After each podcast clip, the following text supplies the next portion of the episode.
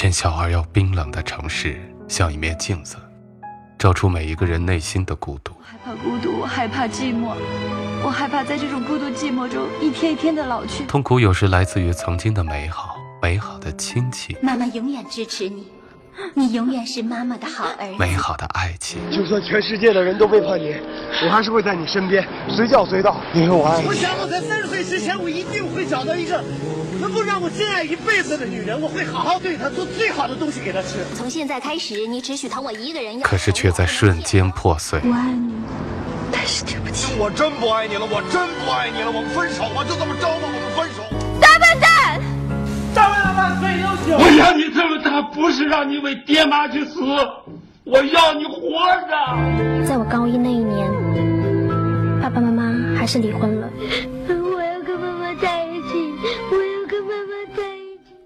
白天的爱与恨，变成夜晚的撕心裂肺与独自承受；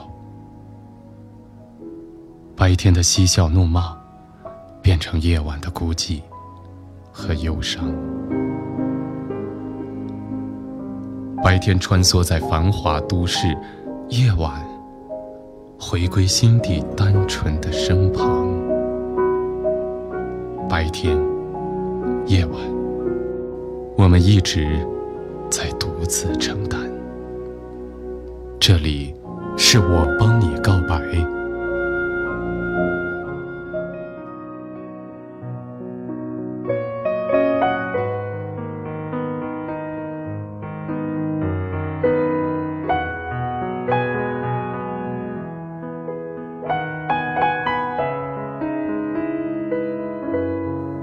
白天的喧嚣。重新回到夜晚的宁静，说出我们心底最真实的声音。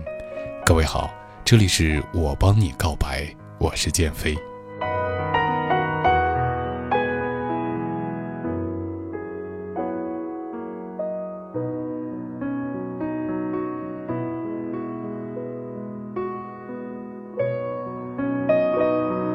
随着通信手段的进步。我们似乎可以随时随地和任何一个地方的任何一个人联系。可是做情感节目以来，却发现孤单的人越来越多。每个人都在向我讲述着藏在心底不为人知的故事和话语。每个人都渴望大声地说出，或者说是喊出那些折磨自己很久的歇斯底里的痛苦。可是张开嘴的时候，却发现现代化的通讯已经吞没了我们。发出心底声音的能力，所以在这里，我希望用我的声音和表达，帮你说出心中的情感。每天打开网络，关于小三的新闻好像总是无穷无尽，从高官明星到普通的老百姓，都有着那些狗血的剧情，其中有很多是属于用肉体换取感情之外东西的交易。还有一些是因为感情而失去了理智的爱情牺牲品。有一位来自浙江嘉兴的女孩，二十三岁，现在的职业是教师。从自己情窦初开到后来的痛不欲生，而在感情的最后，她把其中的故事写成了最后一封给那个大她九岁男人的告别信。我们就一起来听一听。他的告白和故事。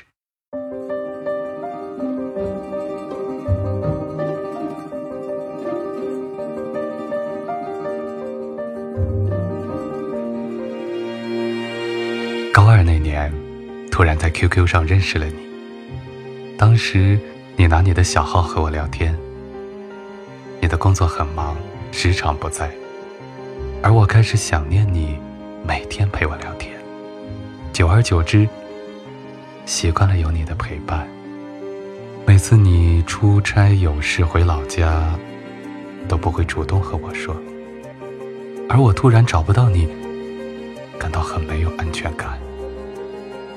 我跟你提过，可你说那是性格，不容易改。我就想啊，那我就慢慢影响你呗。终究还是有一次。因为你突然消失了一个星期，而导致我们关系变得远了，不联系了。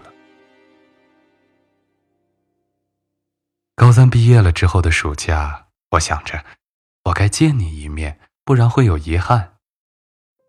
于是我找你说想见你，你说不愿意。后来过了几天，你提出来说见我，但我已经没有当初要见你的那种心情了。可能是上天注定吧，还是见面了。在国庆节的时候，对你没有感到害怕，反而是很熟悉的感觉。第一次见面，你送了我一套杯子，你说预示着一辈子。现在想想，蛮悲剧的。见了面之后，理所应当就在一起了。可某一天，你当着面告诉我，你要结婚了，和一个你不爱的女人，只是因为父母之命。我理解你，九岁的差距是该到结婚的年纪。当时无知，所以特别勇敢，觉得只要你在我身边，可以一切都无所谓。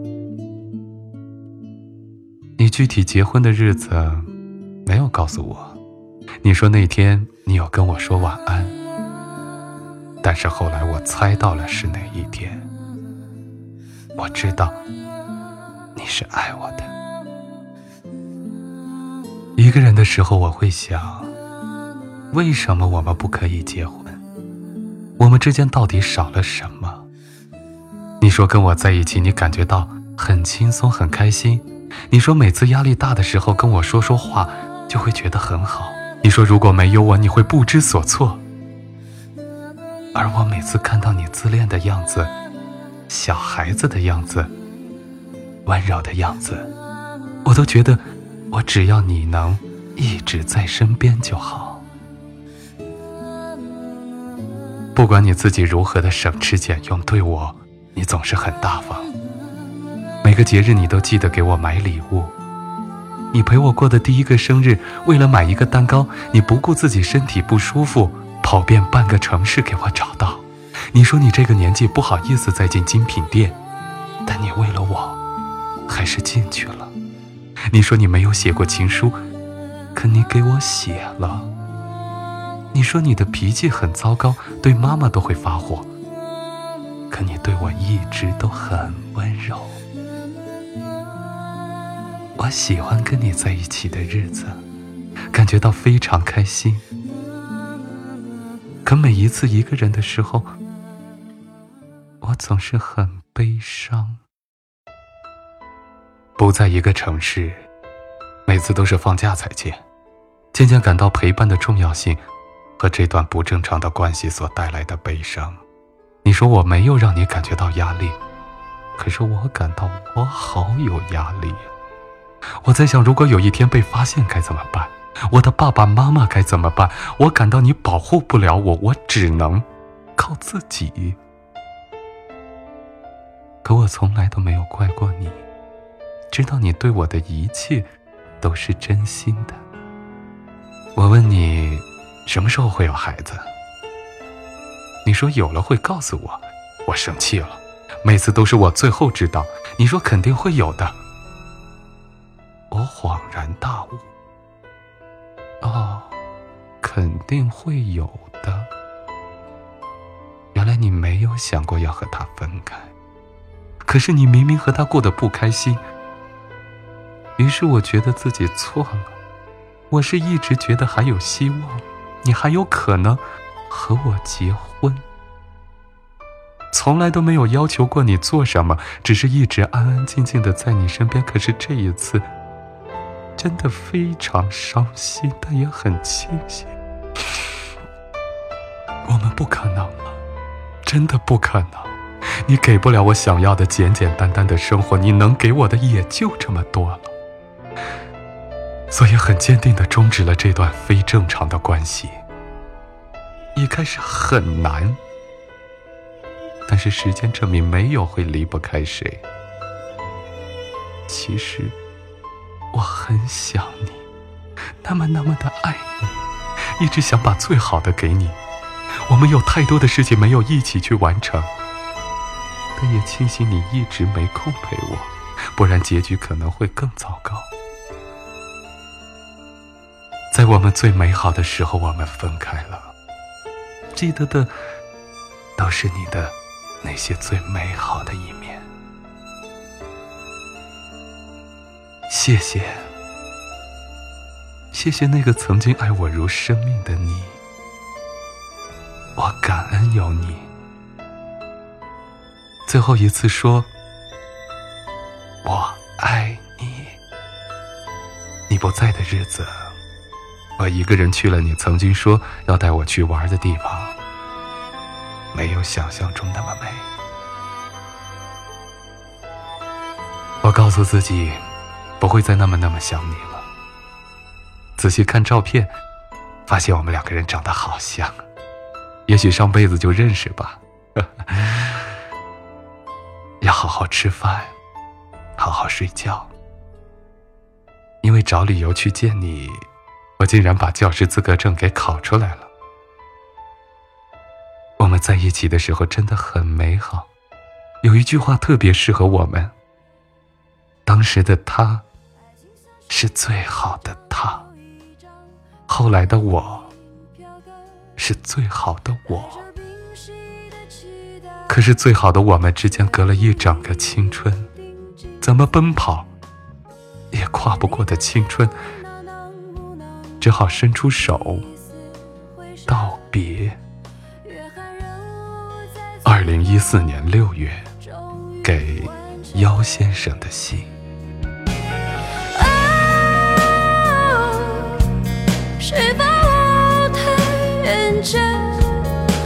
把电影当作人生。看完了这个女孩的故事，想对这个女孩说：从表面上来看，你的感情好像真的很美。在茫茫人海中，两个人通过网络相识，又在几经波折之后，终于见面了，走到了一起。在一起的时候，两情相悦。这个男人为你做了很多，你也静静的守候在他身边，不哭不闹，享受着一切。甚至到了你知道他要结婚，都依旧不舍得离开。就算后来好像是醒悟过来，可是字里行间还是有着一种陶醉和怀念。其实你的内心也感觉得到，这个大你九岁的男人对你的感情有很多虚伪的地方。但是，但是，贪婪的你依旧选择相信。要强调的是，无论什么原因插足别人的家庭是不能接受的，所以我觉得你很可恨，因为你在知道了他有了家庭后，还是想继续占有和享受着他对你所做的，自私的占有，不顾及他人的占有。但是又觉得你很可怜。在自己本应是最灿烂的年纪、情窦初开的时刻，应该是怀着最单纯的心，遇到了一个让你觉得可以带你走向幸福的男人，结果却是一场虚幻的泡沫，抹上了深深的污点和阴影。也许他是第一个对你做了那些你一直渴望却没有人为你去做的事，使得在那个年纪的你心里落下了深深的印记。只是对你来说，那些瞬间也许是艺术品一样的创作，但对他来说，只是一个熟练工的复制。这个大你九岁的男人，无论是在阅历还是心眼方面，都强你太多。从一开始的用小号跟你聊天，到第一次见面就送你一个所谓的一辈子，再到后来的被父母逼婚等等的理由，在我看来都是虚伪。和谎言，而他表现得更像一个懦弱的表演爱情的人，通过在你这样一个未经世事的年轻女孩面前展现他多年积累的泡妞技巧，而获得心里的安慰。你就像是这个男人的充气娃娃和玩偶一样，只是他的一个爱情玩伴。这样的人不配称为男人，更像是一个懦弱的人渣。看清这些，目的是希望你能理解和明白，真正爱你的人，除了能为你毫无保留的付出之外，更能以一颗透明的心，让你充满安全感，而不是用一些技巧来表演爱情。你失去的，并不是值得为他怀念一辈子的真正爱情，因为真正的爱情，还在二十三岁的你成长的路上，等待着你。在遇到之前，请先让那个人渣。滚出你的世界！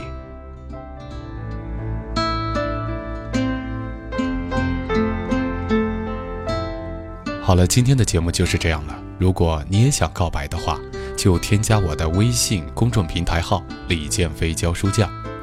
添加之后就可以查看告白的详细情况和规则。在这里呢，我期待着所有的朋友们把内心最想说的话说出来。我是建飞，晚安，朋友。